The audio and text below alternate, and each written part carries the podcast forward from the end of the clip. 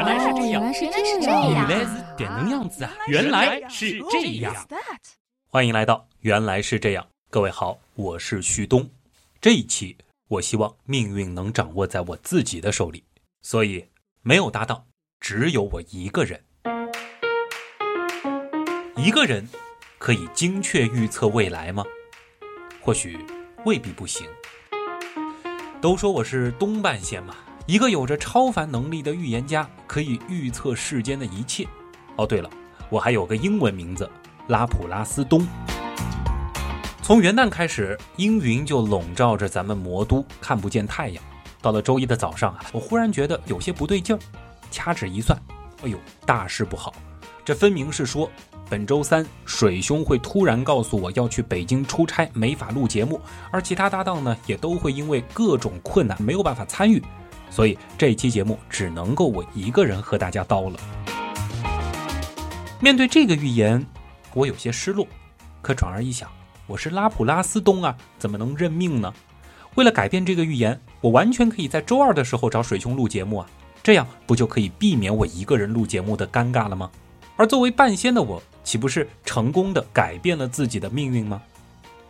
可问题又来了，如果真是如此，我和水兄在周二录了节目，避免了本周没有搭档的尴尬，那么我之前的这个预言到底算是成功了呢，还是没成功呢？哎，估计有人会说，这个预言当然成功了呀，因为这个预言的关系，旭东你成功的避免了一个人 solo 的尴尬，改变了结局。这要是不算成功，那怎样才能算成功呢？可好像又有点不对，是不是？预言本身明明说的是本期节目只有我一个人到，可由于我根据预测的结果做出了应对，而这个结果却又和预言完全不符，所以这个预言显然不符合实际情况啊！这样看来，这个预言似乎又明显是不成功的了，对不对呢？觉得有点被绕进去了是吗？没事儿，更绕的还在后面。想象一下，假设我们的宇宙存在着一个一模一样的副本，其中当然也有一个一模一样的东半仙。先把咱们的这个宇宙叫做 B 宇宙，而我们的副本叫做 A 宇宙。如果在 B 宇宙的我成功做了预言，发现如果我不做预言的话，这一期节目就只有我一个人。而在 A 宇宙的我没有做预言，于是这期节目的确如 B 宇宙的我所预言的，只有我一个人。这个预言只有在这种情况下才算成功的。我们的宇宙 B 和它的副本 A 之间的差别仅在于一点：我的一个副本知道了预言结果，而我的另一个副本不知道预言结果，而这个差别导致了两个世界中发生了不同的事件。有趣的是。我在预言的时候，同时也改变了世界的状态。在做出预言之前，我并不知道本期节目的将来；而当我做出预言之后，我就知道本期节目的将来。而我知道和我不知道之间，我自己的认知状态也改变了。别忘了，我这个有着超凡预言能力的拉普拉斯霸道高冷半仙东，也是这个世界不可分割的一部分啊。所以，这个世界的状态是包括了我的状态的，而我的状态的改变，也就意味着世界整体的状态改变了呀。A 宇宙和 B 宇宙在百分之九十九点九九九九九九九九九九的范围内都是相同的，地球还是照样围着太阳转，周围的一切呢还是按照原来的脚本，所谓的命运前进，甚至水兄原本要出差的时间也丝毫没有变化，他们之间的区别仅在于一点，我。这个超能的预言家对预言结果的认知，在 A 宇宙我不知道预言结果，而在 B 宇宙我知道预言结果。不过在 B 世界中，我的预言却是基于 A 宇宙的初始状态做出的。这个初始状态就是我没有做预言。不知道水兄要出差的状态，而一旦我做出了预言，世界的初始状态就变成了 B 宇宙，那个我已经做出预言的世界了。而世界的实际演化也是基于 B 宇宙的初始状态，所以结果也必然和预言大相径庭，因而我的预言也必然是失败的。其实我也不知道我自己在说什么了。显然，我不是拉普拉斯霸道高冷半仙东，我只是旭东，一个普通的科普主播。我并没有办法预测到水兄会突然出差，而且我们的文案也根本来不及在周二之前就搞定，所以最终的结果，这期真的只有我一个人 solo。刚才的那些嘛，其实你听个乐就行。要继续深入下去，其实也不是不可以，毕竟这个系列已经是第三期了。别忘了。基于现有的科学理论，我们所在的现实世界是不存在一个副本的，只有 B 宇宙是真实存在的，而 A 宇宙只是我们假设出来的。所以，作为宇宙一部分的所谓的预言家，总是会发现，他做出预言的这个行为本身毫无例外的都会改变这个宇宙的初始状态，而他的预言却永远是基于尚未改变的初始状态做出的。最终，这个预言家只能无奈地发现，其实他永远不可能做出一个关于自身的有效预言。虽然我们知道现实世界所谓的可以知未来的预言家，基本都是属于神棍之流，科普节目呢自然也不会把他们奉为座上宾。但已经困扰我们两期节目之久的那个拉普拉斯妖，却又是一个自带 bug 设定的全知者。当然，目前看来他的武功也基本是快被废了。先是遇到了热力学第二定律这个大敌，后来呢还碰到了混沌。啊，顺便说一句啊，混沌呢其实严格来说也不能算得上是他的敌人。混沌呢只是让我们这些愚蠢的人类没有办法精确的预测未来。但其实基于拉普拉斯妖这种 bug 级的全知智慧，混沌系统中再复杂的数学模型以及对精度要求无限高的初始状态，哎，其实按照它的设定。他应该还是可以驾驭的，但这一回他遇到了一个更加厉害的敌人——逻辑学。这里呢有个前提，拉普拉斯妖只是说明了这样一个超级智慧的存在，可是并没有说明它到底是存在于他所观察的系统之中，还是置身事外。如果它独立于系统之外，这种情况我们先卖个关子，等下再说。而如果它本身就在这个系统之中，那就会出现前面我们所说的情况：预言家不可能做出一个关于自身的有效预言。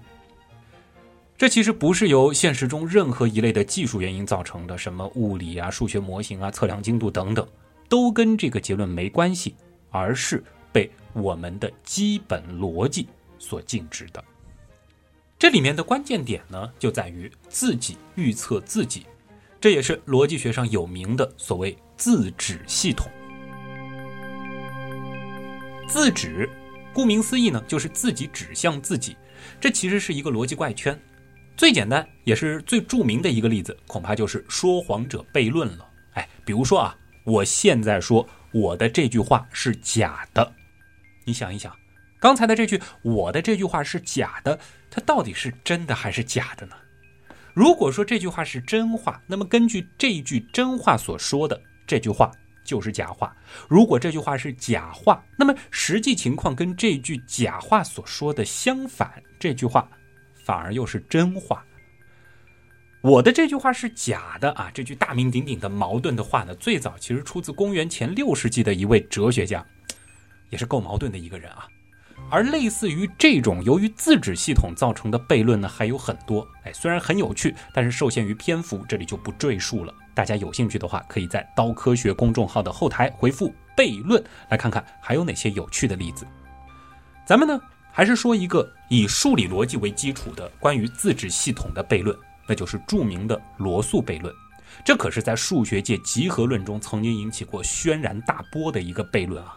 深挖下去呢，非常高能。今天呢，我们直接说通俗的部分，和刚才的那句话其实很神似啊，就是那个说谎的人说，不论我说什么都是假的。而他更广为流传的一个通俗版本，则是理发师悖论。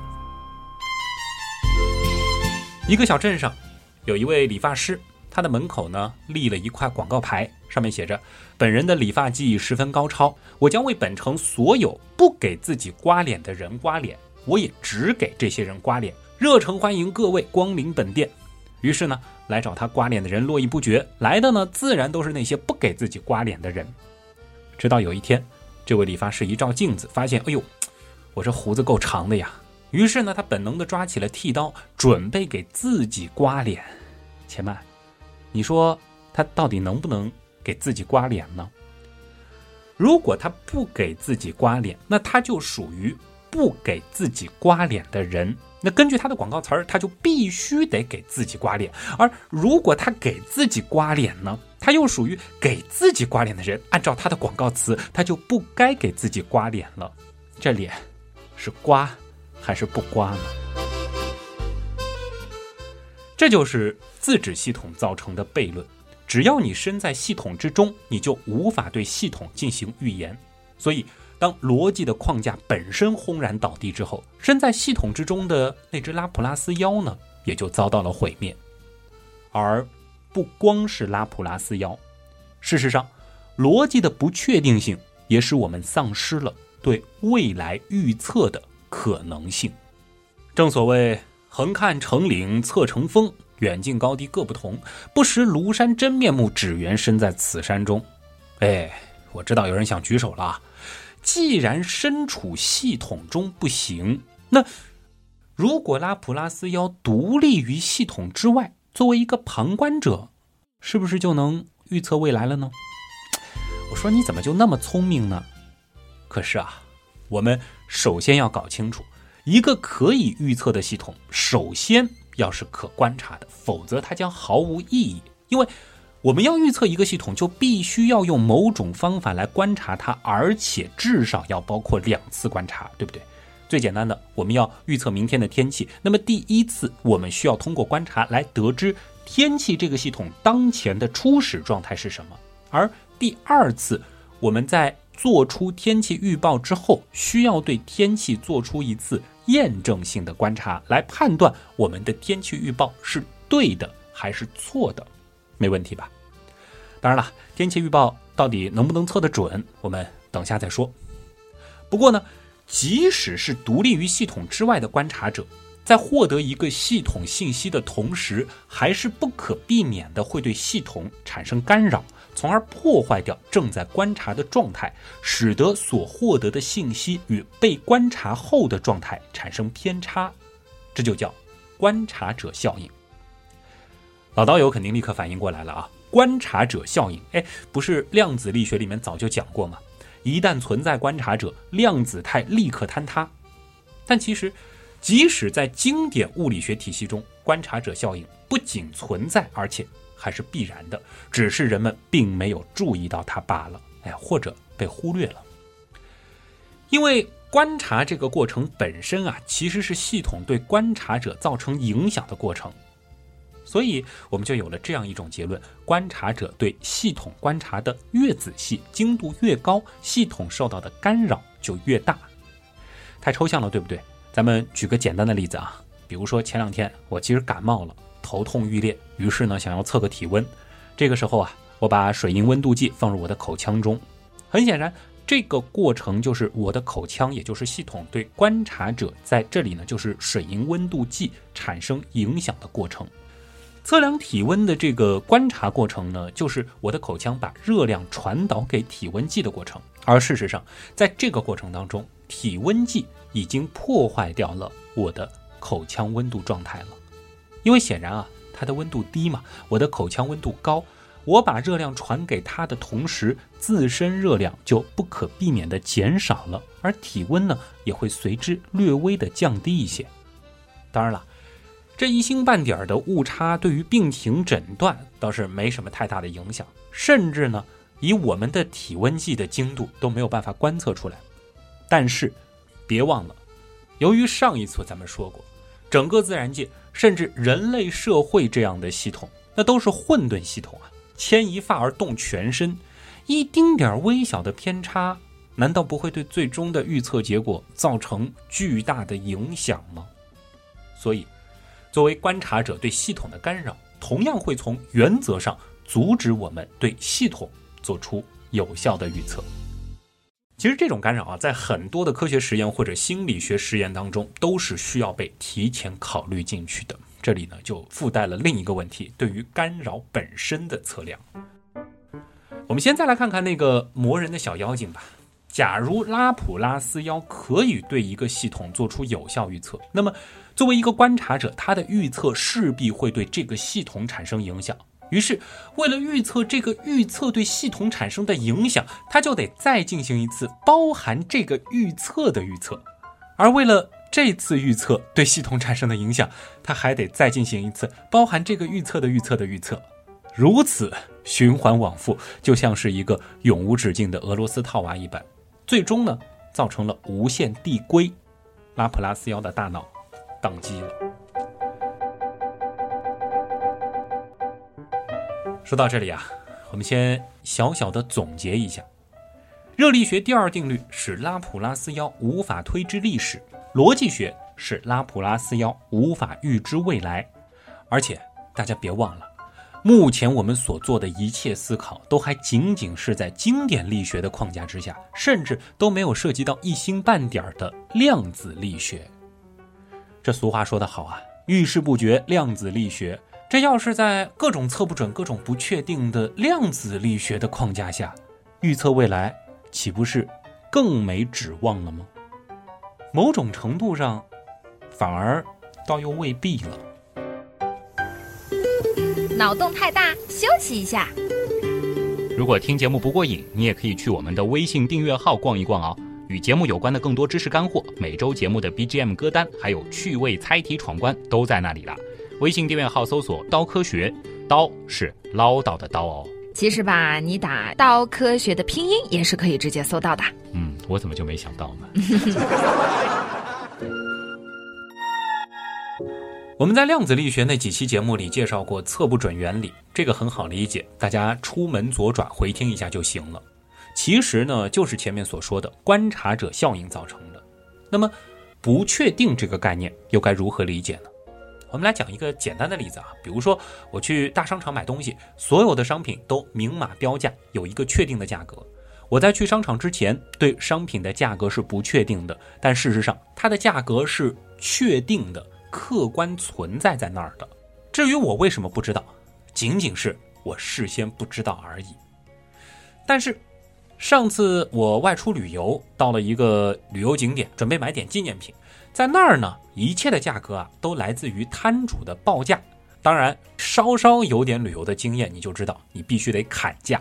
所以，最终的价格呢，其实是。摊主报价，客人在大刀阔斧的砍价啊，彼此你来我往之后，最终确定的。所以呢，在我买纪念品之前，它的价格是不确定的，我只能大概有个范围，比如是在一百到两百之间。当然，更偷懒一点的办法就是直接把摊主的报价先减掉一个零，然后再进行讨价还价，这不是重点。总之，当我和摊主经历了一番。激烈而又友好的砍价之后，这个价格呢，最终是锁定在了一百三十元。直到这个时候，这个价格才明确存在。这个时候，你想一想，在这之前，我对价格的这种不确定，其实并不是因为我不知道，而是因为这个最终的价格它根本就并没有客观存在，只是在我付钱的时候才最终确定了是多少。当然，指的是这一次交易的最终价格。而量子力学呢，其实有一点点像在旅游景点买纪念品啊。一个微观粒子在我们没有观察它的时候，它既没有确定的位置，也没有确定的动量，就像我们在付钱之前，纪念品没有一个确定的价格，很类似。只有当我们观察这个粒子的时候，才会获得一个确定的状态。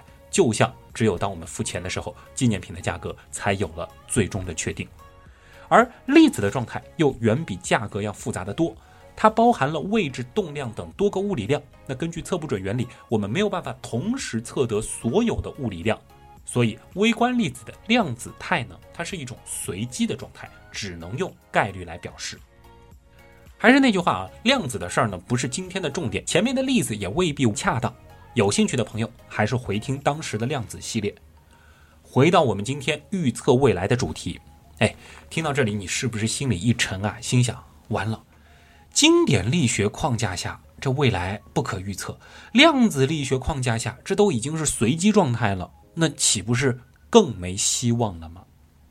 别急，奇迹这种事儿吧，有的时候你想让它有，还真可以有。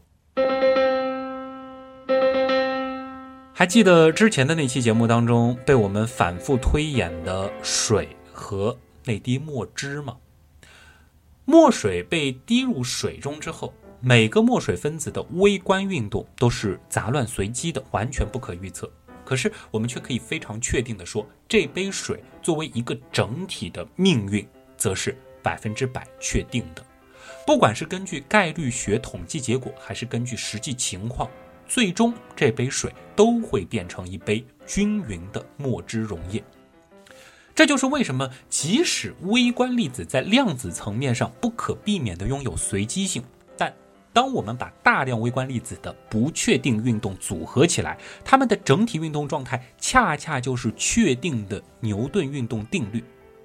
这在数学里面啊，叫做大数定律。当一个随机过程以极大的次数重复时，它实际发生的结果的平均值就等于它按照概率发生的平均值。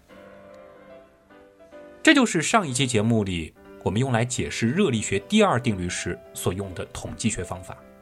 所以，我们不去关心微观态，而是采取统计的处理手法，把这么多的粒子的运动统一起来看待。这样一来。大量的微观随机性在宏观尺度上就会相互抵消抹平，因而微观的随机性在宏观就体现不出来了，反而会出现确定性的结果。这里呢，再说个题外话啊，今年也就是二零一九年，那是门捷列夫提出元素周期表一百五十周年。不知道大家有没有想过啊？为什么元素周期表的结构是这样的呢？为什么这些元素和周期会有这样的特征呢？哎，今天说个简单的答案啊，每一种元素都是量子力学最主要的方程的一个解，而每个解描述的都是核外电子不同的运动状态，也就是电子在空间某处出现的几率。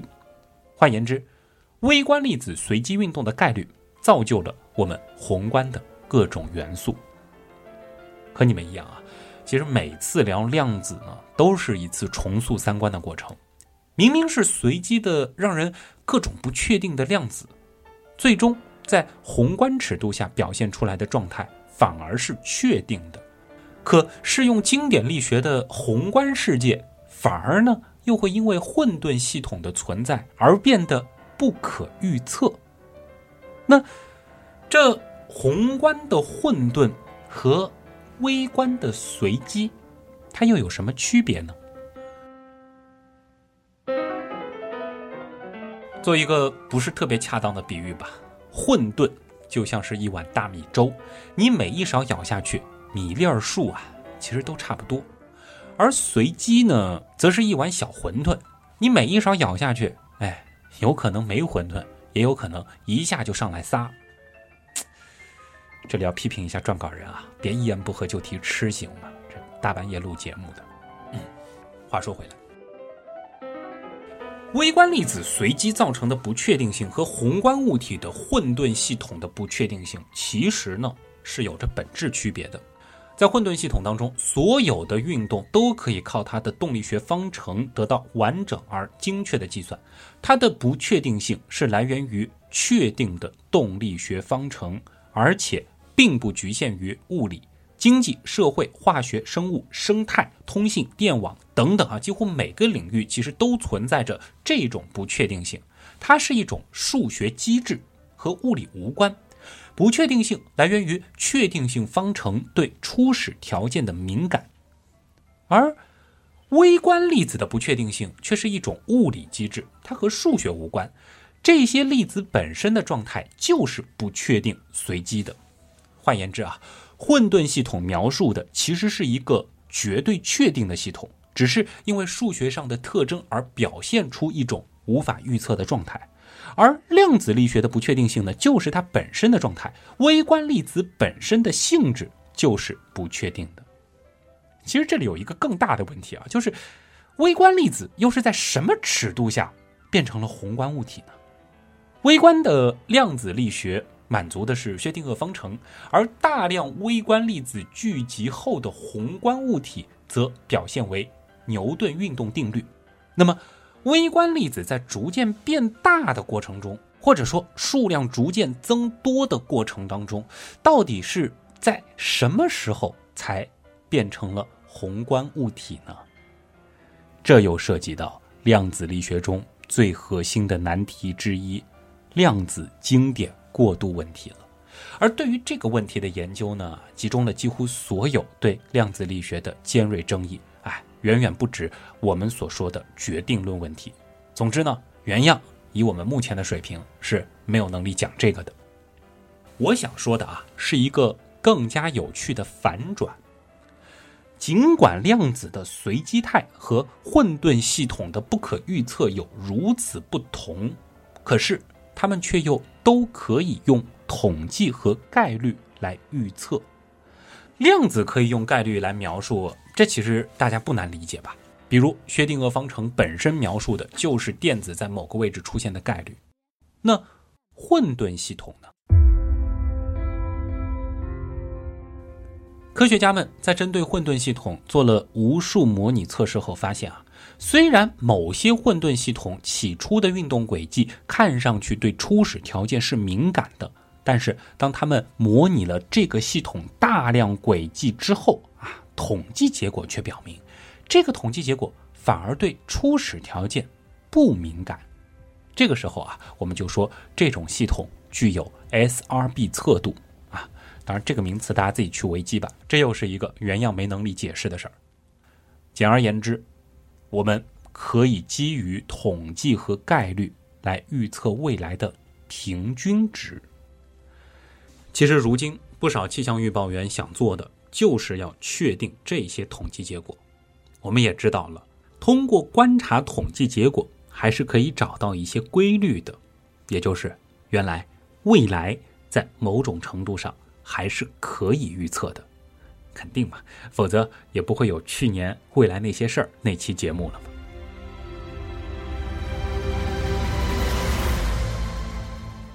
当我们因为经典物理学认为一切都命中注定时，我们又遇到了量子力学和混沌，他们把未来的一切掩藏在雾里。可当我们逐渐接受这个世界本来就不可捉摸的时候，混沌的浓雾却又似乎。豁然开朗了，使得我们可以对未来的走向指出一条大概率的明路来。造化弄人啊！今天呢，我们不再把拉普拉斯的决定论看成是单一粒子的演变，而是看成一个群体的整体发展。而物体轨迹对于初始条件的敏感性，似乎。会被某种统计上的稳定性所一定程度的抵消。其实此时此刻，基于我们这种想预测未来、掌握命运的几乎是本能的欲望所提出的一系列猜想，就正有一群数学家在努力的尝试用各种数学模型来证实。他们发现，预测未来的目的已经改变了，因为我们不用再预测某种精确值。而是预测平均值以及统计和概率。或许这些统计数据对于初始条件并不具备敏感性，但我们可以猜测现实中是有两种共存的现象存在的：一个是类似气象系统的混沌，体现在未来的天气动态对于初始条件的敏感；另一个则是统计数据的稳定性，体现在对于初始条件并不敏感。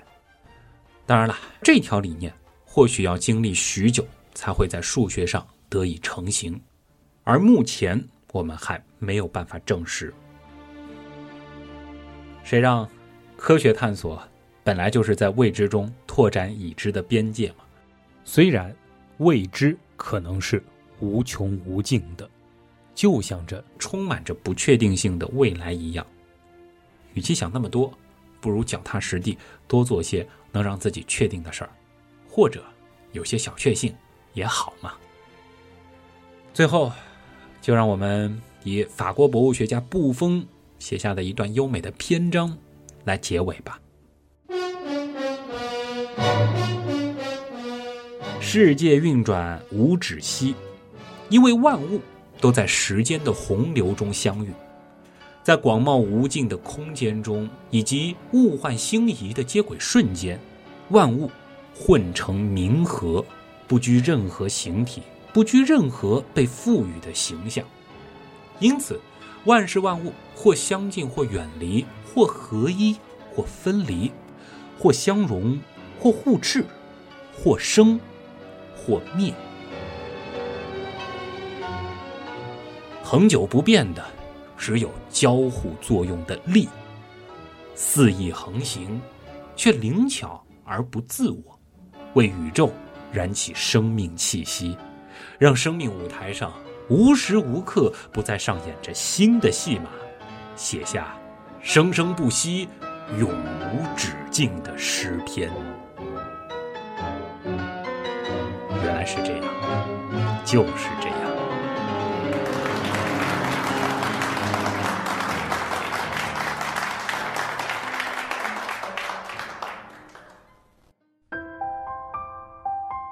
我知道这一期节目的评论区里肯定还会有人说：“哎，谁说未来不能预测？比如说，我就能预言我明天一定会起床，一定会吃饭。下周的原来是这样，一定会更新。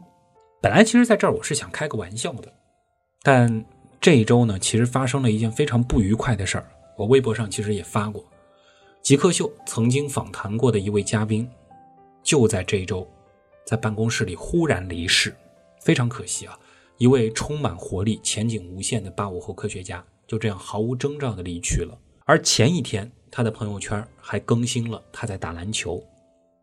我想说啊，谁也不知道未来到底会发生什么。即使刚才说到的那些看似必然会发生的预言，其实最多也就是大概率会发生而已。这也是为什么我在正片的结尾部分啊说了有关小确幸的事儿。真的。大家好好的珍惜当下，珍惜身边的人啊。好像有些沉重啊。说回来，其实这一类的预言呢，还让我想到了在心理学上的一个挺有名的概念，叫做自证预言。它指的呢是人会不自觉的按已知的预言来行事，最终呢令所谓的预言发生。比如说啊，你自认为不是读书的材料，那即使有时间，你也不用来温习，因为你认为读了你也不会懂，结果考试一塌糊涂。然后呢，你对自己说：“果然我不是一个读书的材料。”哎，这就是自证预言。很多时候啊，一些看上去灵验的预言或者说算命的背后呢，也都有着自证预言的影子。当然了，自证预言用好了，在管理学或者是教育学上也是能够起大作用的。此类的相关文章非常的多啊，有兴趣大家可以自己去找一找。今天的这期节目呢，也要非常感谢我们的文案作者啊，珊珊。这个系列呢，对他来说也是倾尽了心血啊。我也和他说了，这个系列咱们到此为止啊，否则深陷其中，有的时候会难以自拔。那大家如果说想要和他有更多的交流呢，有一个非常简单的途径啊，就是直接到订阅号里面去找珊珊啊。第一个山是一座山的山，第二个山呢是珊瑚的珊。今天呢原来是这样呢，到这儿啊也差不多快接近尾声了。最后呢说几个常规的案例啊，原来是这样的订阅号是刀科学，节目当中已经反复安利过了，也是欢迎大家可以继续的前往。呃，现在呢，我们已经正式开启了往期节目的刊物推送啊。那么大家呢，可以一边回顾老节目，一边呢，在下方的留言区啊，帮我们来找找茬。同时呢，我们也给大家准备了一些小小的心意，也是希望大家能替我们来完成这件对于原来是这样来说很重要的事儿。那么在刀科学的订阅号当中呢，周边按钮里啊，还可以找到原品店的入口。这是我们的官方周边店啊，在那里面呢也热销着非常多的商品，比如说星球盘、火箭杯、飞碟罐，又比如说少年时的订阅等等。当然了，有很多朋友在问啊，原样号还有没有下一轮？只能说我们的周边组正在努力当中啊。大家如果说想要收集的话呢，可以等一等，大家敬请期待。另外呢，想要和我直接交流呢，一个比较精准的办法啊，是找我的微博。我个人的微博呢是旭东，旭是旭日的旭，东是上面一个山，下面一个东。而想要认识更多志同道合的小伙伴，最好的方法呢，则是加入原样刀友会，在 QQ 当中直接查找原样刀友会千牛就可以了。千牛呢是我们刀友会的第九个群啊，现在呢也有近一千名小伙伴在等着你加入，一起畅聊科学了。最后呢，也感谢所有通过各种方式支持和帮助过原来是这样的朋友，真的原样的发展。离不开你们，我是旭东，代表本次节目的撰稿人珊珊，感谢各位的收听，咱们下期再见。